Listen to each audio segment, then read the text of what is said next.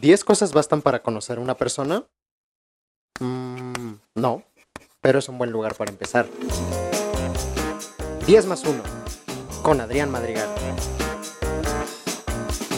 Tú, tu historia, tu vida en 10 puntos.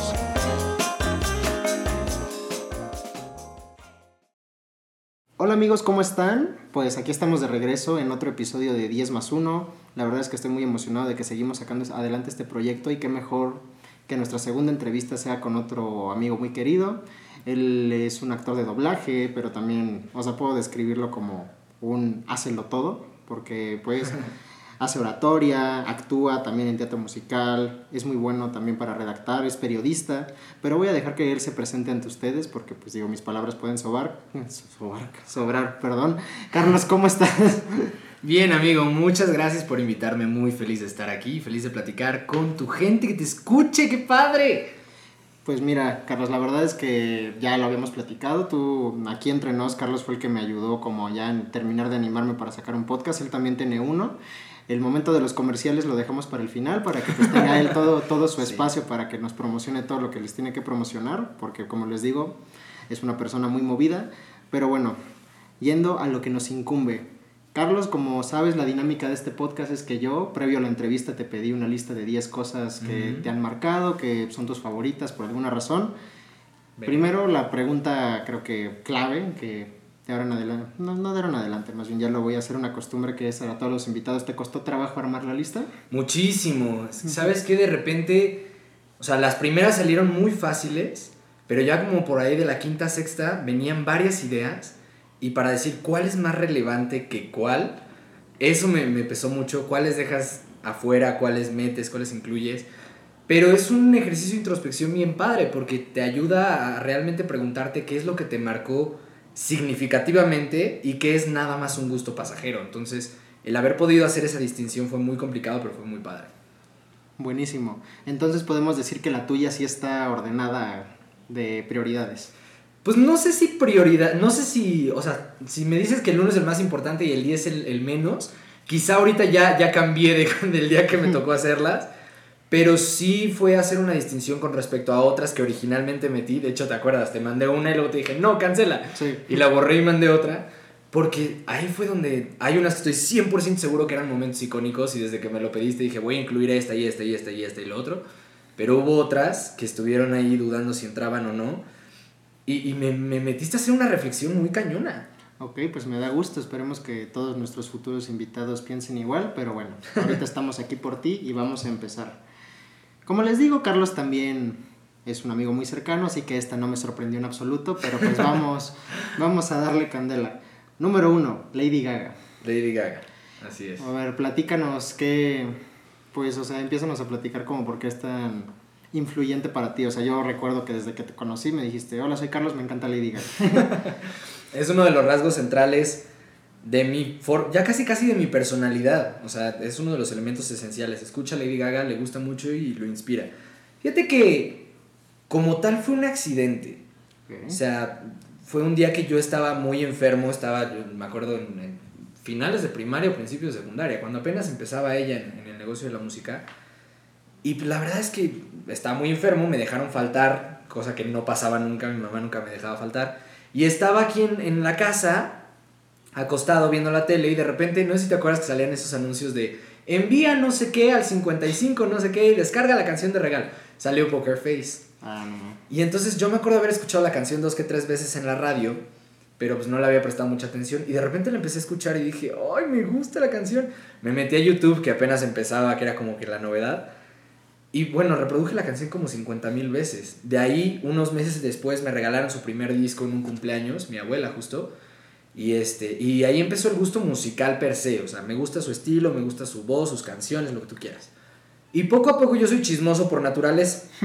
Entonces, siempre que me gusta algo, o que veo algo, que escucho algo, me gusta investigar quién es, o sea, como que un poco de su vida. Empiezo a ver su forma de pensar, su estilo, que bueno, es muy característico. Me llama mucho la atención y de ahí hasta ahorita viene un fanatismo que continúa y, y que me inspira mucho. Sí, y aparte, o sea, creo que lo importante a resaltar, creo que todos podemos reconocer eso, es que es un artista muy versátil, ¿no? Mm, exactamente, me daba mucho gusto y me daba risa que la gente la juzgaba como, Ah, es la, primero decían que era hermafrodita, ¿no? Entonces, Sí, claro. es la mujer que tiene aquellito, ¿no? Y luego es la mujer del vestido de carne. Pero cuando te metías a ver el background, muchísimo más, que tenías el interés, te encontrabas a una voz muy poderosa, inusual también, a un artista como que muy trascendental en su estilo musical, con algunas influencias, pero un estilo muy suyo. Y pues también una labor altruista muy interesante.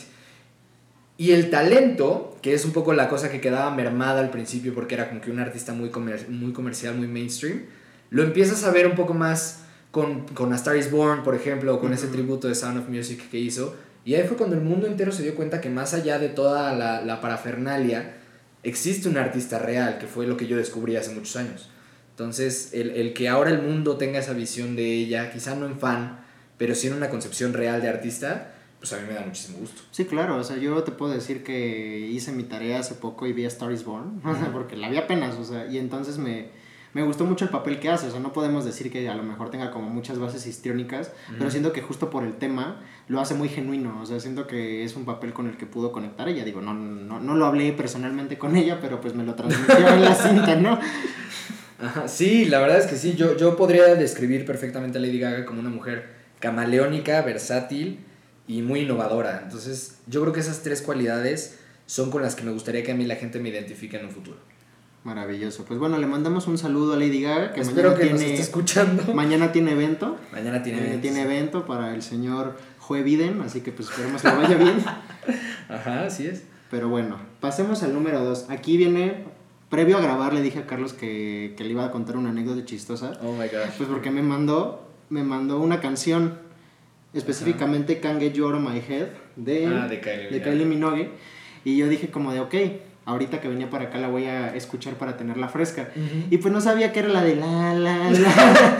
y, o sea, y eso me puso a pensar, ¿cómo voy a tener la osadía de luego entrevistar a un músico de que me va a topar con estas sorpresas? Pero bueno, yo pues lo que detecté en esta letra que antes para mí solo significaba la, la, la y... Para muchos solo Sí, significa eso. y un Washa Washa, vi que es una letra pues muy dura, como muy romántica, muy un poco cortavenitas, o sea... ¿Por qué? Fíjate que es, es un... Yo te puedo decir que gracias a esa canción, yo amo la música. Yo te puedo decir que a mí me encanta la música, me encanta explorar contigo artistas, géneros. Yo dedico 30 minutos de todos mis días a descubrir nueva música, me guste o no me guste. Eh, y también escucho reggaetón a veces, ¿no? Pero casi no. Pero el caso es que cuando yo estaba muy niño, pues ya sabes, todavía no había Spotify, las plataformas digitales, todavía no... Ah, Cuando digo eso siento que tengo como 40 años, Sí, pero... o sea, amigo, nos pero- estás este, aquí poniendo el bastón, las reumas. Ya sé, no, tengo 23 años, amigos, se los prometo, pero pues no había esas cosas. Entonces, los conciertos que tú veías, o los ibas a ver presencialmente, o si los querías ver, pues era en DVD o en Blu-ray. Mi papá también fan de la música, mi sala, la sala de mi casa llena de bocinas y de aparatos para reproducir música a todo volumen. Y mi papá compraba sus DVDs de sus artistas de antaño. Y yo me acuerdo que compra el DVD de, de- de un concierto de Kylie Minogue y pone esa canción porque a él le encantaba. Entonces, yo me acuerdo haberla escuchado una vez cuando estaba muy, muy niño, te estoy hablando 5 o 6 años. Y la canción me gustaba mucho, muchísimo. Y entonces yo no sabía ni quién era la señora, no sabía ni qué significaba la letra, no sabía nada de nada. Pero yo le decía a mi papá de repente, oye, ¿puedes poner justo la de la la la, por, favor? Bueno, yo decía que era na na na con N. Y, este, y me decía, sí. Y puso, ponía una presentación en vivo en el Fever Tour justamente y la podía ver 250 millones de veces. Entonces, cuando ya empiezan a ver de que los celulares, las computadoras y todo, yo empecé a buscar esa canción. Y fue para mí un dilema, era bien fácil venir aquí, buscar el DVD y ver el nombre de la canción, ¿no? Pero nos gusta complicarnos. Pero nos vida. gusta complicarnos la vida, entonces yo buscaba na na na live y nunca la encontré. y me acuerdo que un día por casualidad un amigo me dice, oye, acabo de descubrir una artista muy buena que se llama Kylie Minogue, es muy buena, es australiana y había sobrevivido justo a, a su etapa de cáncer. Y este, y entonces yo dije, me suena el nombre, pero ¿por qué me suena tanto? Y cuando ponen la canción, uy, fue, fue como recordar mi infancia muy cañón. Hasta la fecha tenemos el, el DVD de repente lo pongo, digo ahora ya YouTube, ¿no? Pero de repente pongo el DVD por la pura nostalgia y gracias a esa canción hoy escucho música y, y me gusta. Te imagino así como cuando te la volvieron a presentar, como esta escena de Ratatouille en la que se toma la sopa y se acuerda. Ándale, ándale, justo. O sea, yo, la canción y fue como un... Ya sabes, así como... No, eh, o sea, yo le decía al cuate, es que gracias, porque tú no sabes, pero me regalaste un recuerdo de una etapa de mi vida bien padre. Y fueron, fue esa canción y, un poquito más, eh, vaya, sobre la misma línea, también la de Personal Jesus de Depeche Mode.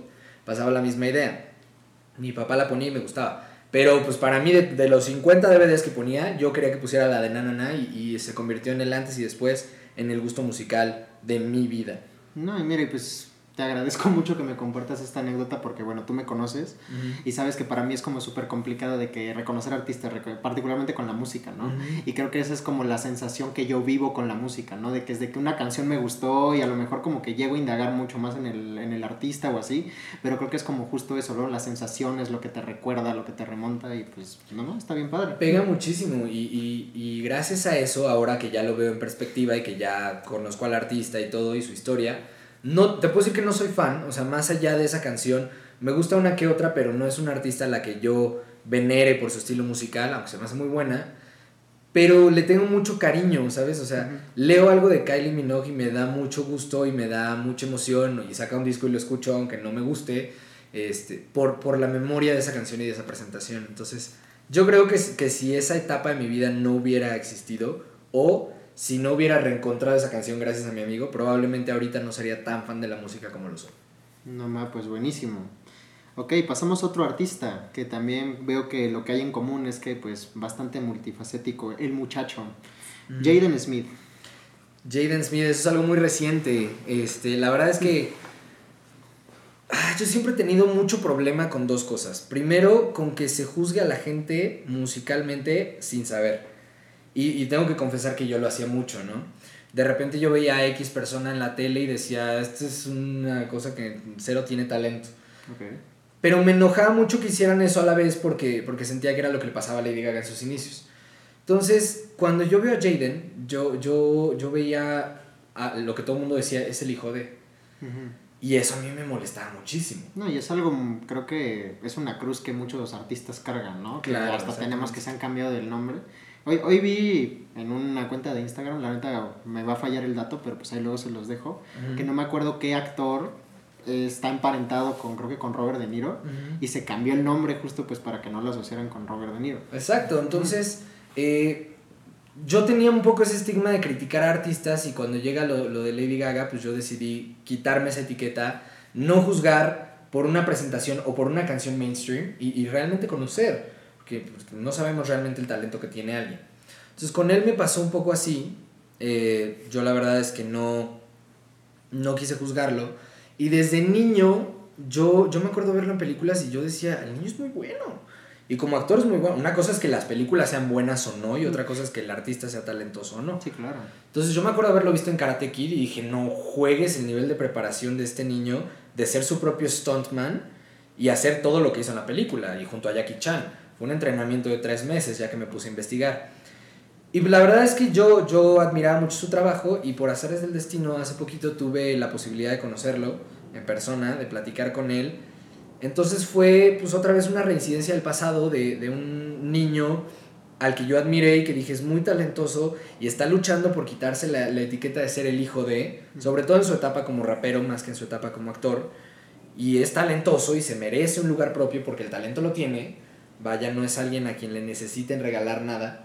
Y después cuando te sientas y platicas con él y conoces el aspecto eh, humano de la persona, el, el, el- pues sí, el pensamiento, la, la manera de comportarse, la manera de ser más allá del reflector, el típico cuando nadie me ve, fue una experiencia muy padre. Es, es un chavo del que he aprendido mucho.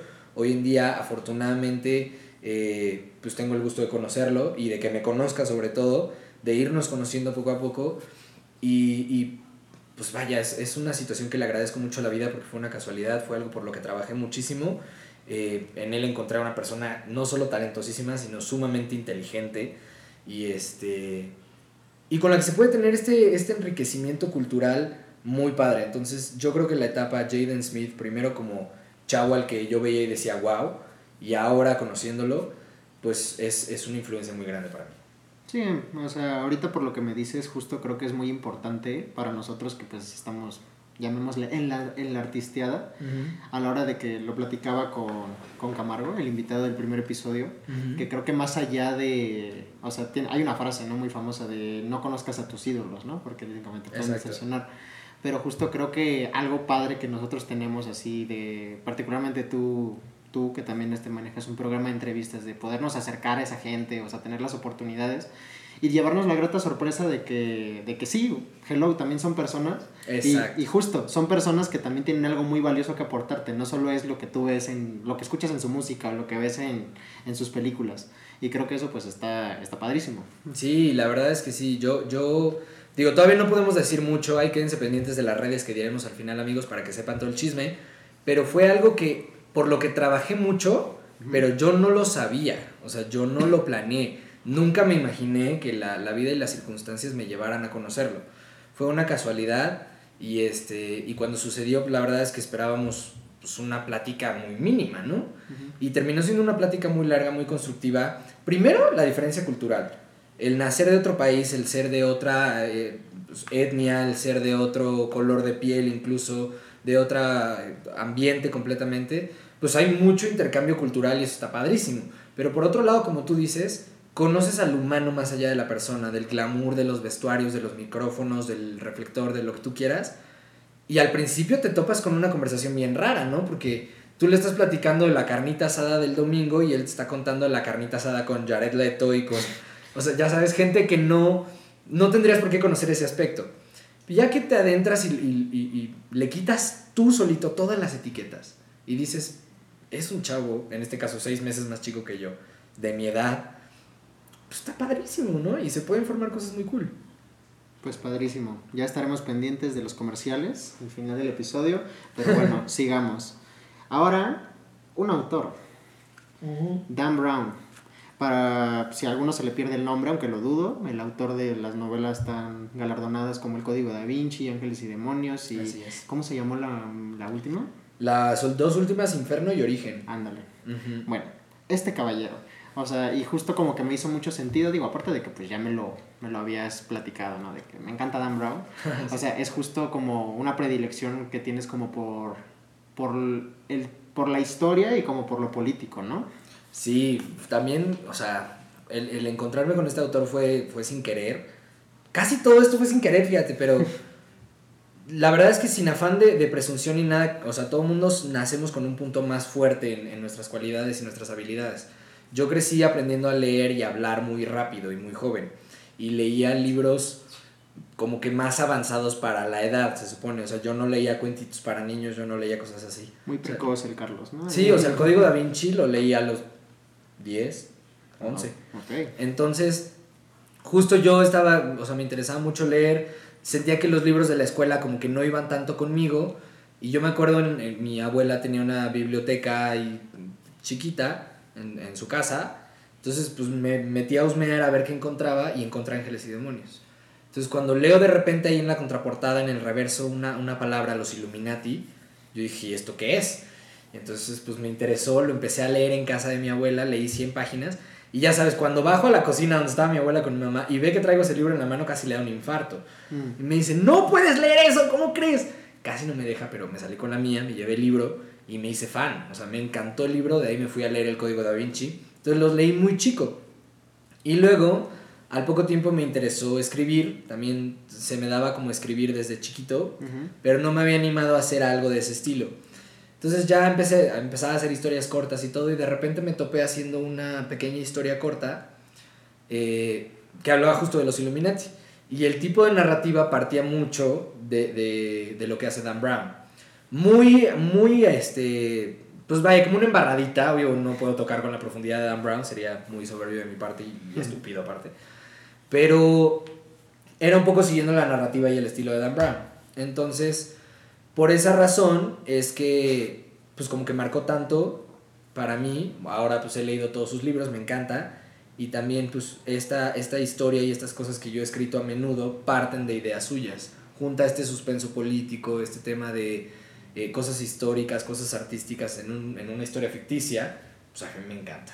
No, y aparte como todo lo, o sea, siento que es alguien, llamémosle muy fácil de leer por, la, por la forma en la que te mantiene enganchado, o sea, la manera en que maneja, o sea, sus puntos de giro, pongámoslo, en lenguaje cinematográfico, así de que es de que cada capítulo es como de que no, ya este Y entonces este Robert Langdon este sacó finalmente como el medallón que el, el medallón que estaba buscando, ¿no? Y es como, pues no puedes parar. Exacto, fíjate, es una dualidad bien interesante. Son libros muy fáciles de leer, pero muy difíciles de escribir.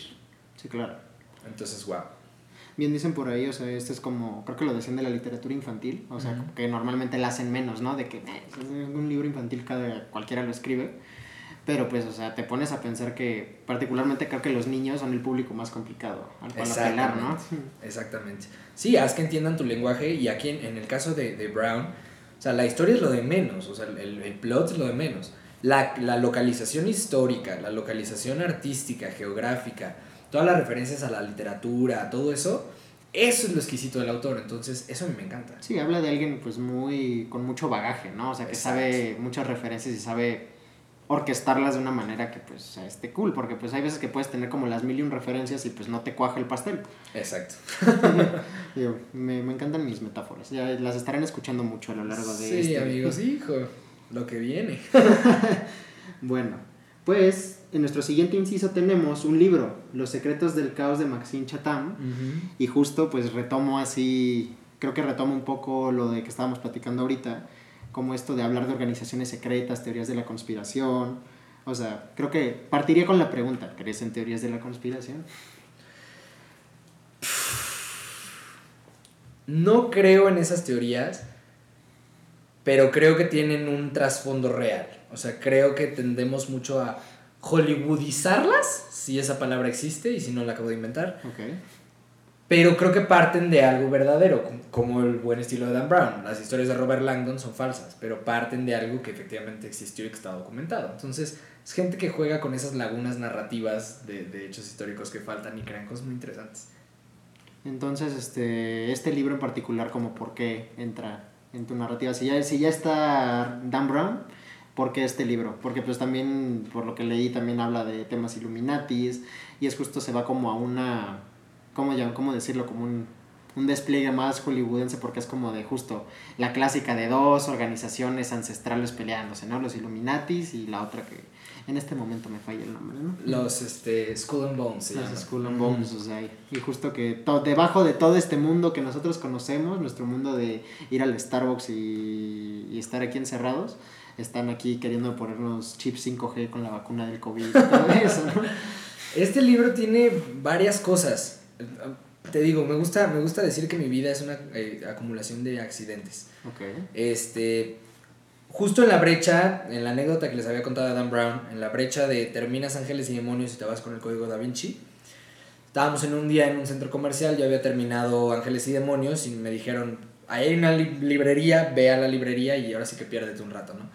Me fui a la librería, claramente fue una estrategia de mis papás para deshacerse de mí.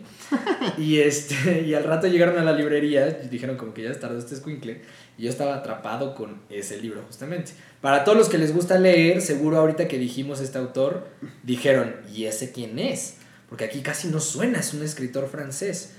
Y este, justamente ese libro no llegó a México. Llegaron, llegaron creo que solamente 10 copias, 11 copias.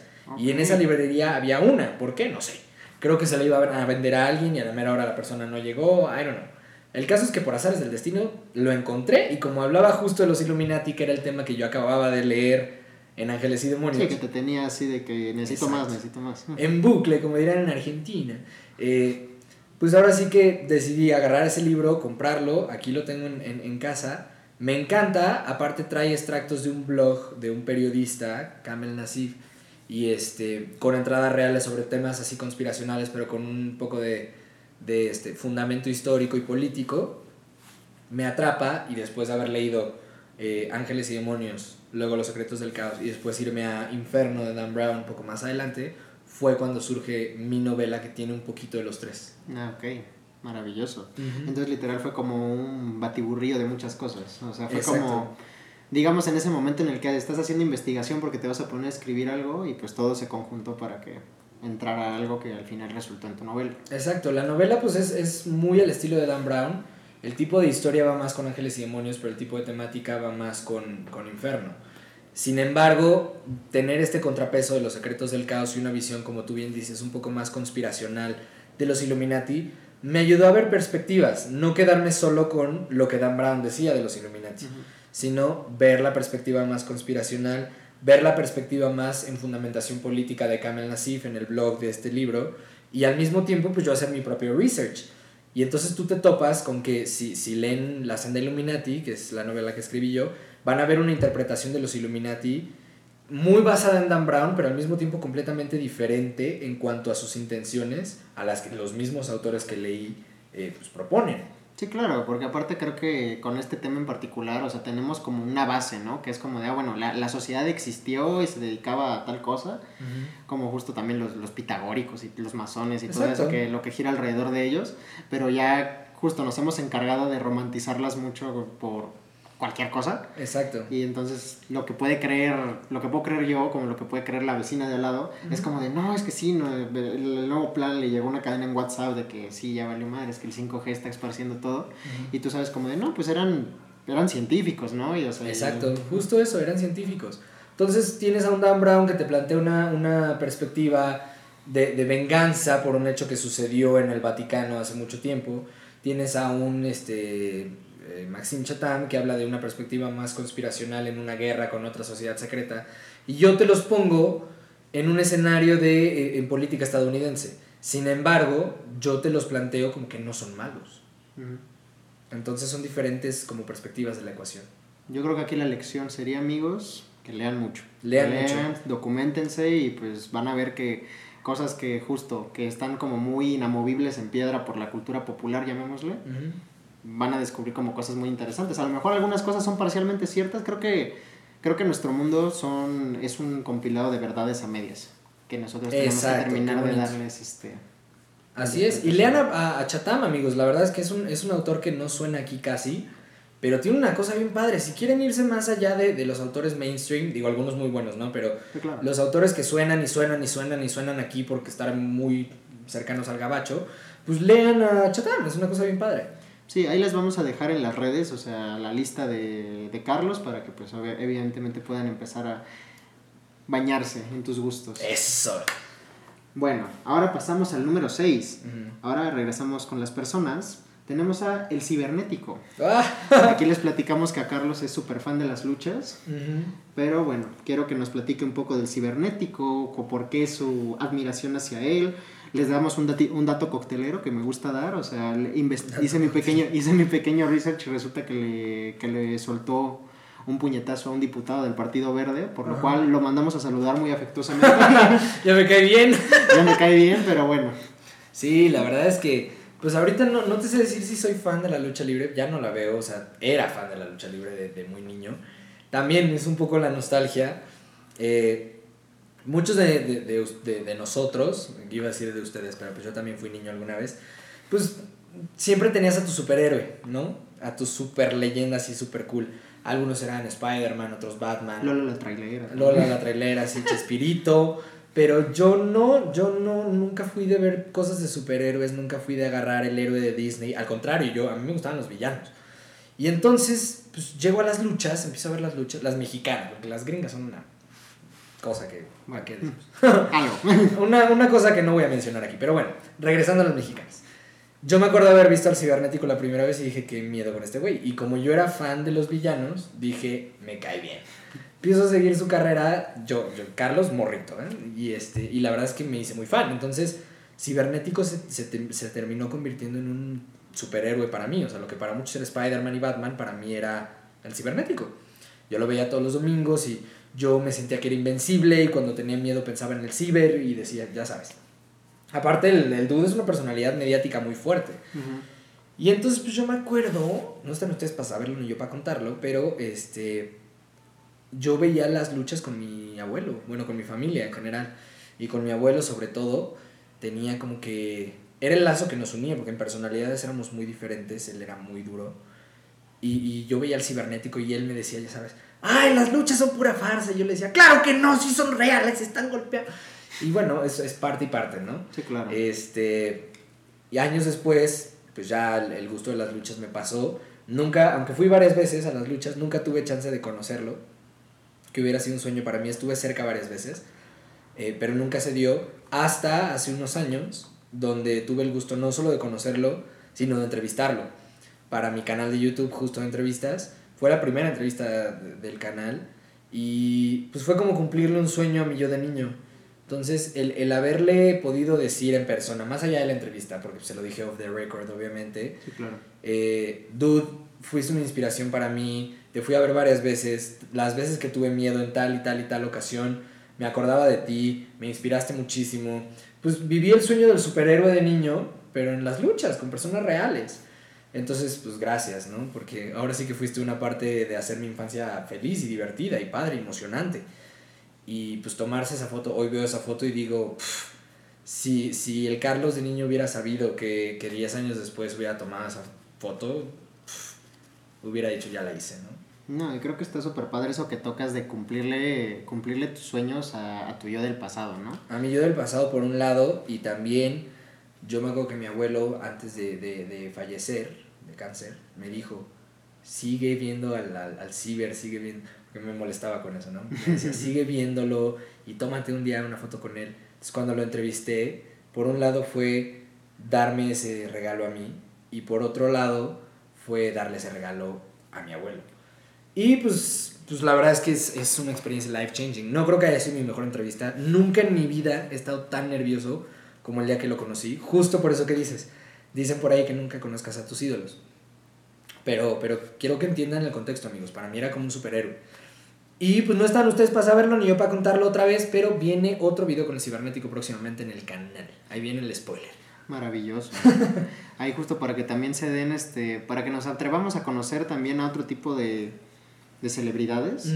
Y justo creo que lo que tocas es algo muy importante. O sea, digo, yo tengo el gusto de haber visto varias de tus entrevistas y creo Gracias. que la- las abordas desde un punto de vista muy interesante. Es una entrevista muy rica, más allá de las luego preguntas que, que por protocolo se hacen, que no está Claro. mal, o sea, que se respeta mucho el trabajo de cada quien. Ujú. Pero creo que va a ser muy valioso que sigamos conociendo, porque creo que todos, todos tenemos nuestra muy particular manera de mostrarnos al mundo y qué mejor que conocer la de los demás. Así es. Pues bueno, ahora pasamos a... Me imagino que estamos hablando del personaje de Disney. Tenemos a Hades. Sí, Hades. Ay, no a- a- a- ahora sí que como citando aquí al caballero, yo no estoy para contárselos ni ustedes para saberlo, pero pues aquí tengo a Hades, o sea, uno, uno porque lo representó en una obra y dos porque es idéntico, o sea, por el sarcasmo, o sea, como por esa actitud tan campechana que tiene. O sea, diga, háblanos de por qué, o sea, por qué Hades está aquí. Ay, amigos, pues es que yo desde chiquito. O sea, dicen que los negros son los africanos. No, el negro es mi humor. sí, o sea, soy, soy la persona con. Sí, con ese chiste que no fue nada oscuro. ¿va? Sí, lo siento, amigo. Am- Amo a los negros. O sea, la neta. Jaden, te mando un abrazo. El caso es, este, sí, o sea, mi, mi estilo de ser siempre ha sido como que muy irónico. Yo creo que el- el sarcasmo es una dualidad, hijo, fuerte, porque si te sale natural, está padre, ¿no? O sea, que la gente entienda que es tu personalidad, es un poco compleja, pero está padre. Pero cuando la forzas, de, ay, quiero ser sarcástico, no sale, se ve forzado, se ve feo y caes hasta mal, ¿no?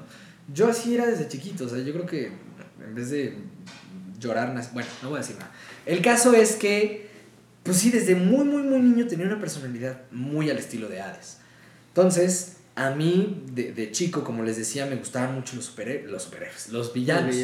Este, veía yo una película y a mí me valía si el héroe sobrevivía o no, o si mataban a la princesa o no. O sea, yo quería el villano.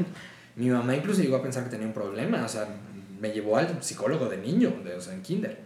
Y ya la maestra salió y dijo, no, pues le gustan los vestuarios o así, porque son llamativos. O sea, no, no es que vaya a ser delincuente o no sé. Lo que no sabe. Ah, sí. Que no sabe. Lo que no sabe todavía. No, no es cierto. Pero, pues sí, el, el Hades es muy similar a mí. Cuando vi Hércules, pues a mí me encantó la, la, la historia. Y por un lado me, me sentí identificado. Digo, yo no secuestro bebés ni, ni, ni, soy un dios. Bueno, espera- espera- esperaremos que no, ¿verdad? Esperaremos, bueno, no lo he hecho todavía, pero sí un poco en la forma de ser, en el sentido del humor, en el que se enoja muy fácil y que es un poco explosivo, pero al mismo tiempo es muy chistoso, entonces le pone como que un poco de ironía a la vida y hasta, hasta sus desgracias son disfrutables. Así creo, me considero yo y varias veces me dijeron eso, ¿no? Es uno de los personajes con los que me identificaba desde niño.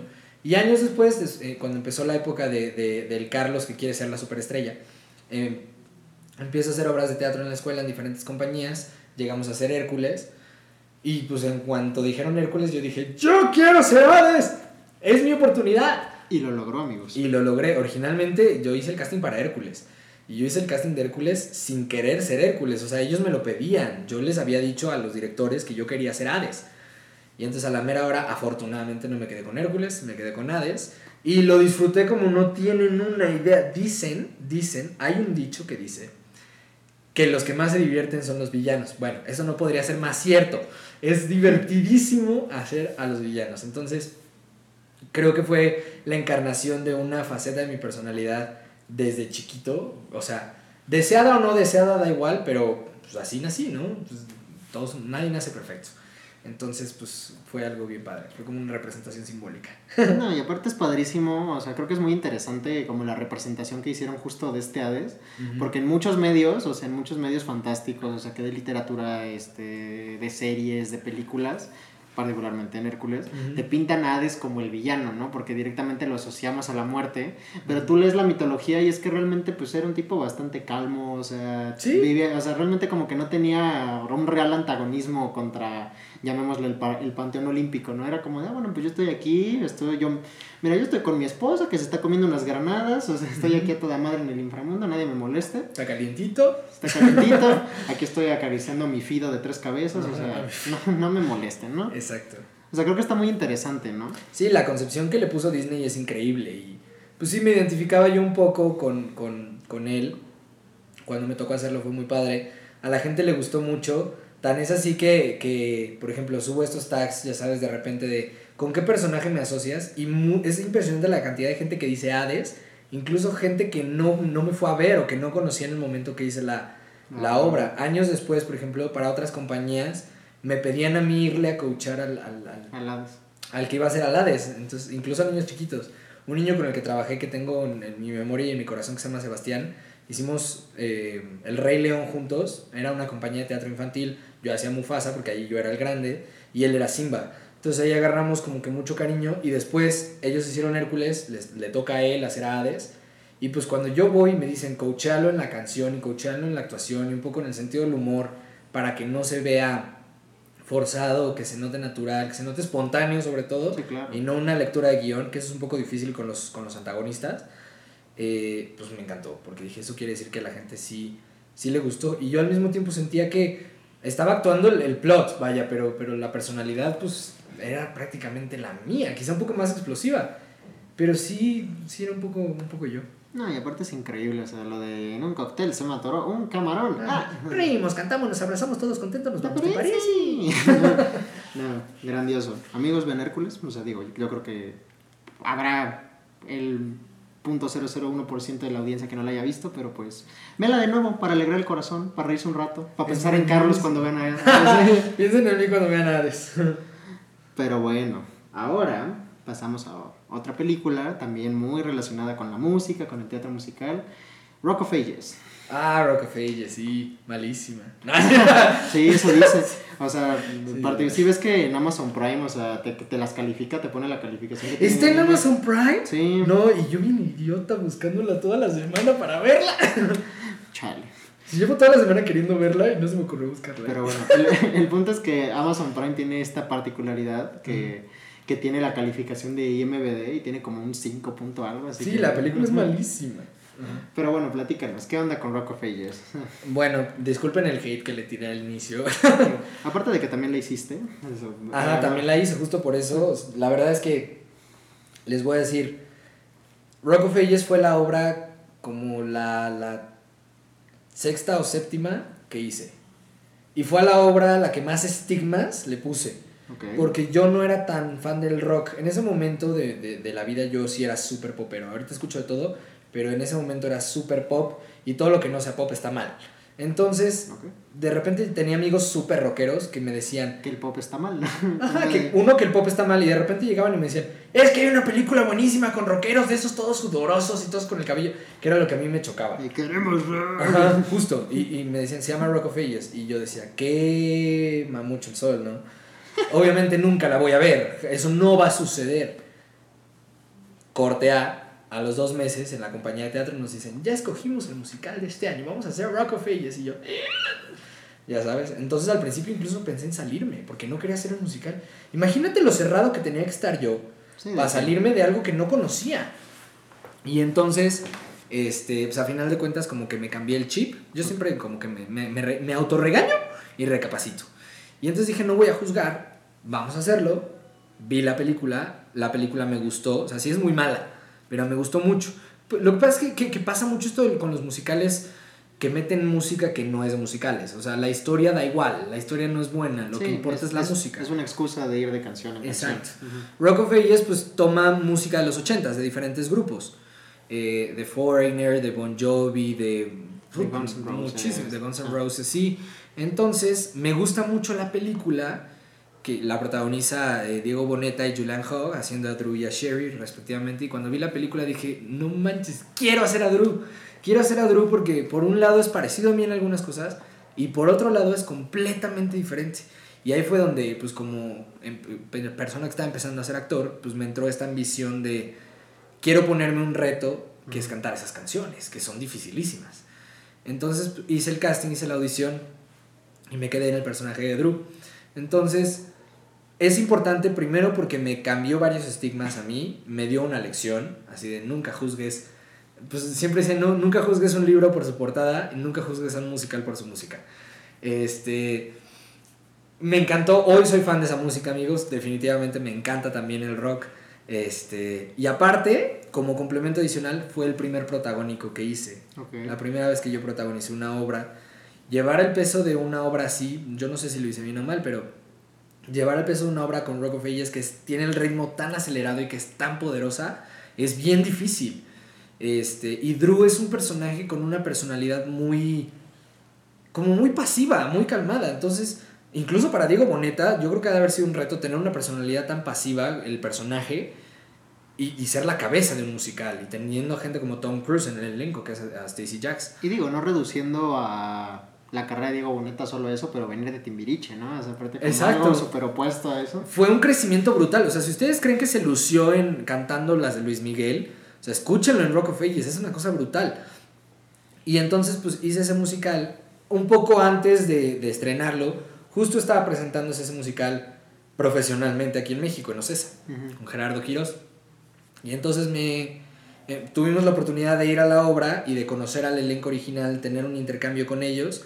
Aquí en México el personaje de Drew lo interpretaba Badir Derbez que también canta brutal, amigos, neta. Otra vez, no juzguen por el tipo de música, canta brutal.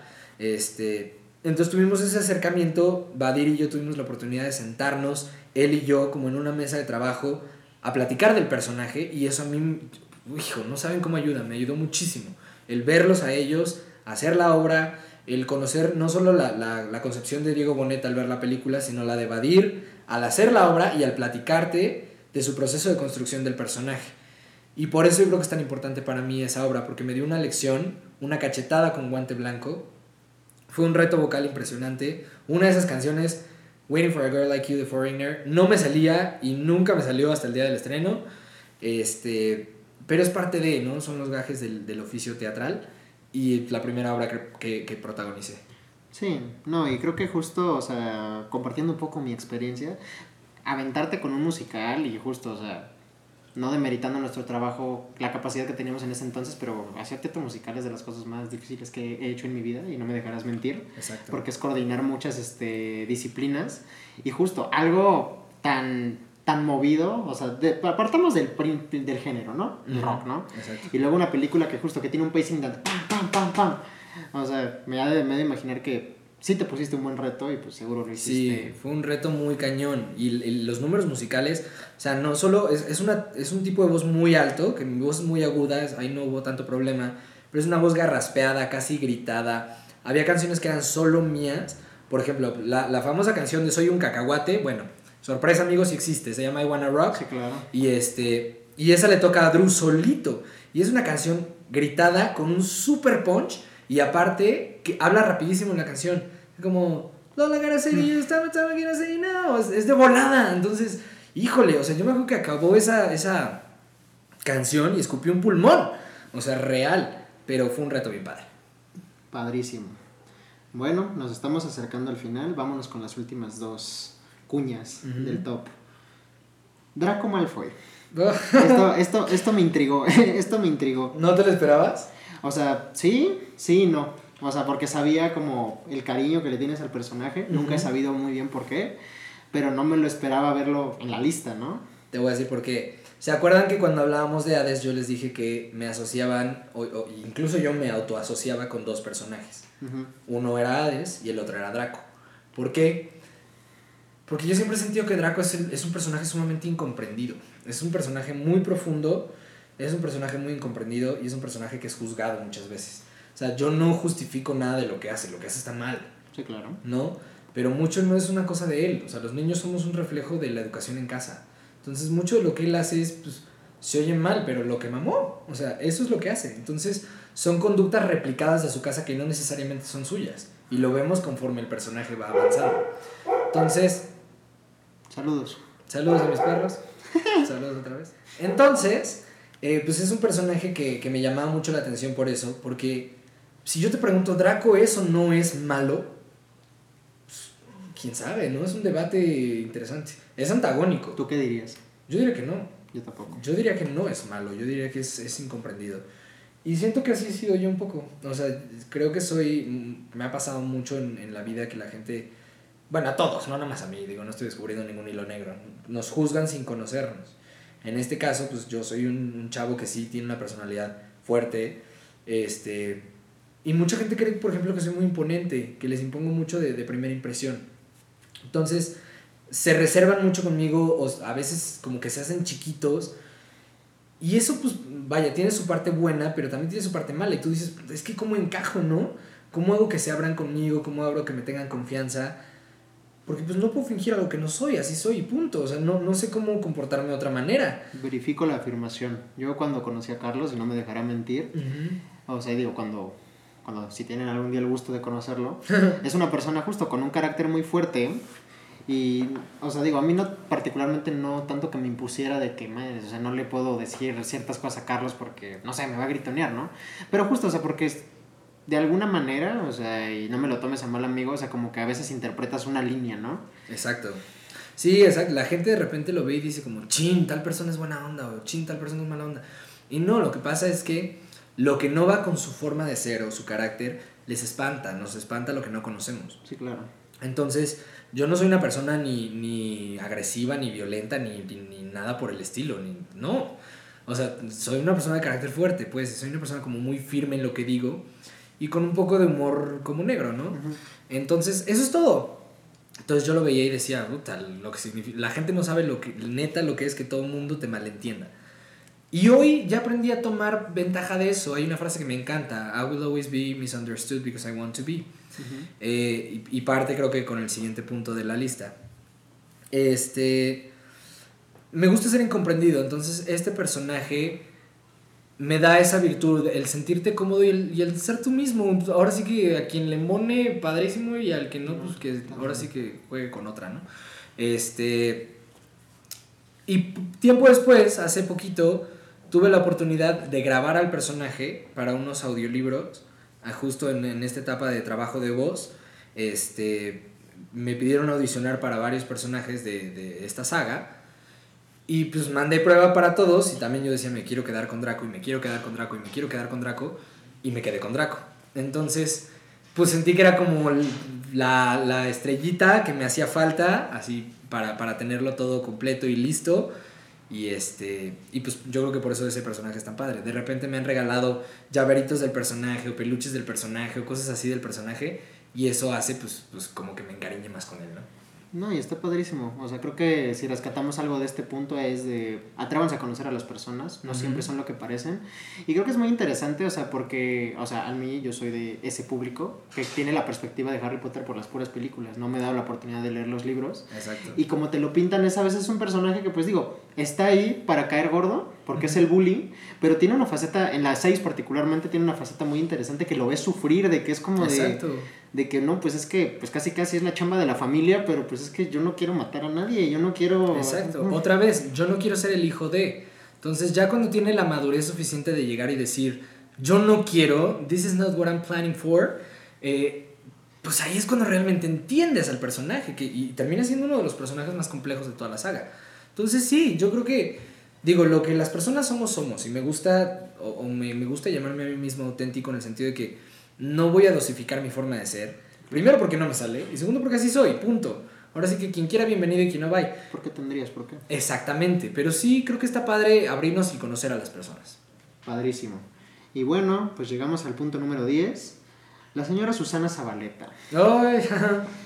Esto, esto es algo padrísimo para mí porque digo, yo soy pésimo para ubicar farándula, para saber qué ha hecho la gente, pero digo, había escuchado el nombre de Susana Zabaleta, pero o sea, creo que quedé muy impactado y creo que es algo que compartimos justo en nuestra amistad que empecé a conocer este gusto que tú tienes por ella.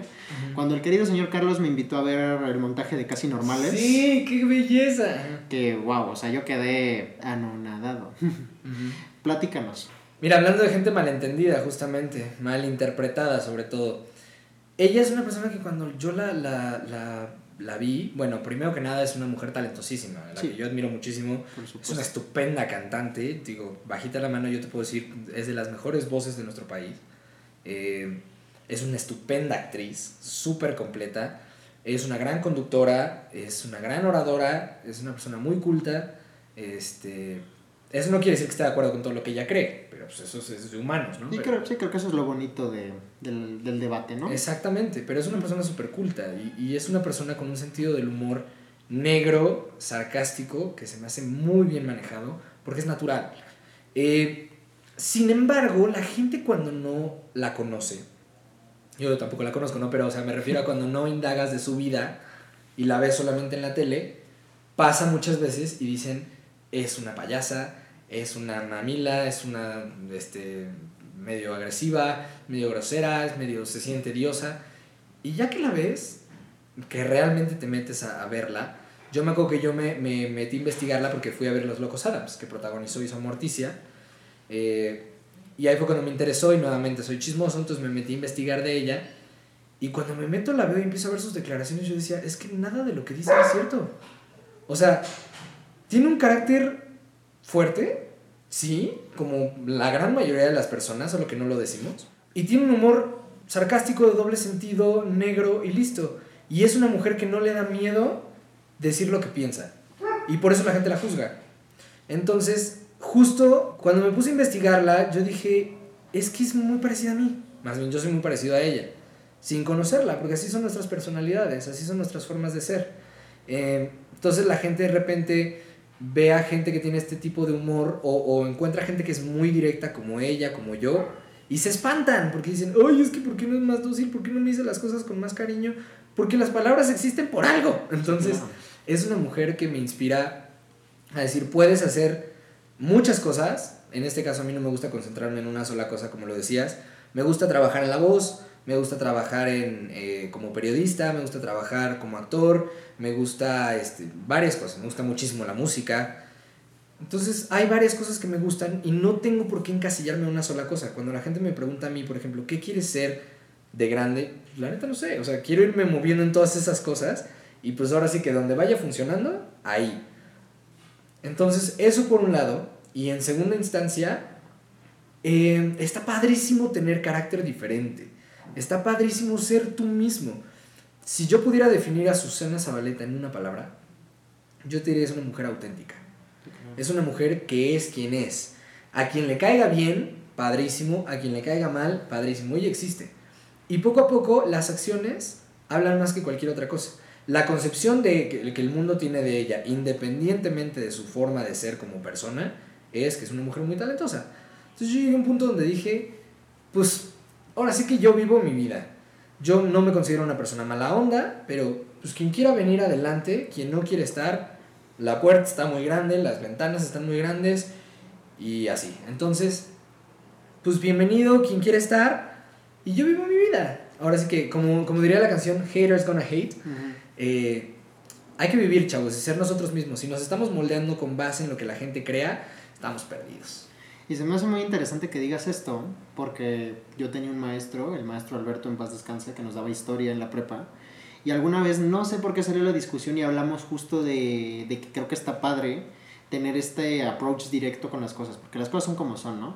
Pero justo creo que nuestra cultura, la mexicana particularmente, digo, para quien le guste, ¿no? La referencia que voy a utilizar, pero creo que este Octavio Paz la aborda en el laberinto de la soledad de una manera interesante, de justo como este, que, que tengamos expresiones como el mande o como el ordene o cosas así, Ajá. que son como muy de achicarte, Ujú. viene mucho pues de la herencia cultural que tenemos, o sea, de la Claro. conquista y justo como que necesitamos que nos suavicen el, el trancazo, porque somos, somos gente que aguanta muchos trancazos, pero necesitamos que nos lo den como con pomadita. Y justo cuando creo que desentona mucho que alguien te diga las cosas como son y es como, ay, que, que", o sea, lo tomas como agresión, pero pues considero que no, que es justo aprender que hay modos de acercarse diferentes, hay personas de caracteres diferentes y pues no necesaria, no es que esté bien o mal, simplemente es que hay que saber, o sea, digo, no es que te tengas que adaptar a ellos, pero es saber entender que pues las personas somos súper complejas y el relacionarnos es más complejo aún. Exacto.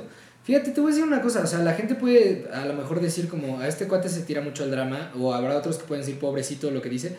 Yo creo que todos hemos sido malentendidos en alguna cosa de nuestras vidas. Todos. Haya sido no haya sido buleado, haya sido no haya sido eh, buena tu relación con tus papás, haya sido o no haya sido una persona sociable, todos hemos sido malentendidos en algunas cosas. En mi caso, a lo mejor es por la forma de ser, natural. A otros puede ser por el color de piel, otros puede ser por la orientación sexual, otros puede ser por la religión, otros puede ser por la estatura, otros puede ser por tus chistes, ¿no? Otros puede ser por la manera en la que afrontas un problema, no sé.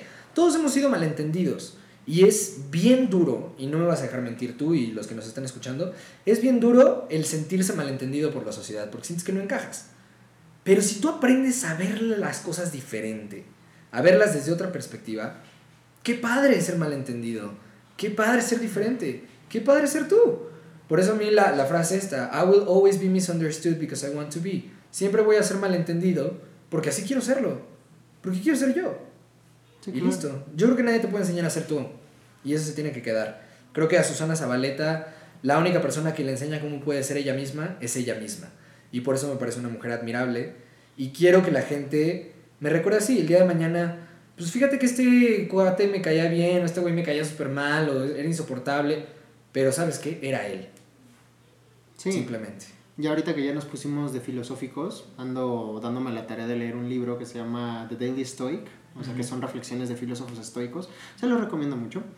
Y, y, o sea, me leo uno cada mañana y ahorita está como, o sea, está dividido en bloques. Y ahorita, como todo este bloque, te habla de lo que está en nuestro control y lo que no está en nuestro control. Y habla mucho de que la- lo único que tú controlas es a ti mismo, tus pensamientos, la percepción que tú tienes afuera de, o sea, lo, lo que tú, lo que a ti te pase, depende de tú cómo lo veas. O sea, porque puede ser una situación que sí está mal, está mala, pero tu actitud hacia el problema es lo que define el problema. no Exactamente. actitud. Sí, qué horror que tú digas, es que no me puedo vestir así porque me van a decir, es que horror que no pueda hacer esto. Ay, no, qué flojera. O sea, yo creo que no puedes, no puedes renunciar a ti mismo, eso está padrísimo. Y, y con estas personas que de repente tienen como un carácter diferente a ti, o un sentido del humor diferente a ti, o una manera de expresarse diferente, o que son más introvertidas, o menos platicadoras, o menos alegres, o menos lo que sea, yo creo que eso las vuelve interesantes, más bien. Ahora he tratado yo de no juzgar, y lo digo porque yo juzgaba muchísimo, prejuzgaba muchísimo, Ujú. muchísimo, muchísimo, muchísimo. Y mis mejores amigos, a muchos de ellos los he odiado al principio sin ninguna razón aparente.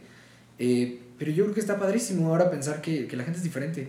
Y qué padre conocer algo pues, que, no, que, no, que no sabes, ¿no? Es como, es como leer un libro de un género que nunca has leído. Se vuelve algo muchísimo más interesante. Ya en una clase de semiótica, una maestra presumía, es que yo puedo leer muy fácil a las personas porque tienen rasgos muy distintivos, no sé qué. Y me acuerdo que mi novia en ese entonces le pregunta a la maestra, oye, ¿y a Carlos? O sea, ¿qué lees de Carlos? Y la maestra decía, no, es que Carlos me cuesta mucho trabajo leerlo. No lo puedo leer. Y yo salí y dije, qué padre, ¿no? Qué padre. Porque la única persona que se puede leer es uno mismo. Qué rico. Qué padre. Justo, pues creo que la lección que nos llevamos en general es amigos, sean ustedes mismos, aventúrense a hacer cosas nuevas, algo que quiera agregar el señor Carlos para esta masterclass que acaba de dar. Para esta Esta TED Talk. Lo que tú quieras hacer, hazlo. Mientras, o sea, suena muy rollo de maestra de kinder, pero mientras no afectes a los demás, feel free, o sea, do whatever you want. Y si la gente no te entiende, qué rico que no te entiendan, porque tienes más de ti para ti mismo. Buenísimo. Pues bueno, amigo, dimos un paseo por tus 10 cosas que te han marcado. Así es. La verdad es que me sorprendió mucho saber el motivo de varias. Porque, pues digo, sabía que estaban ahí pululando, pero pues ahorita ya tener este contexto y esta plática tan padre contigo estuvo interesante. Como bien dije al principio, este programa se llama 10 más 1 porque tú, invitado, nos das tus 10 cosas favoritas y ese más 1 es algo que yo, basado en lo que leí, en lo que me pude hacer una idea, te voy a, llamémosle regalar, te voy a obsequiar para que no sé si lo quieras, Ok, qué buena sorpresa. Ok. lo quieras a- agregar a tu lista. Ajá. Entonces, yo te quiero recomendar un podcast que se llama American History Tellers. Ok.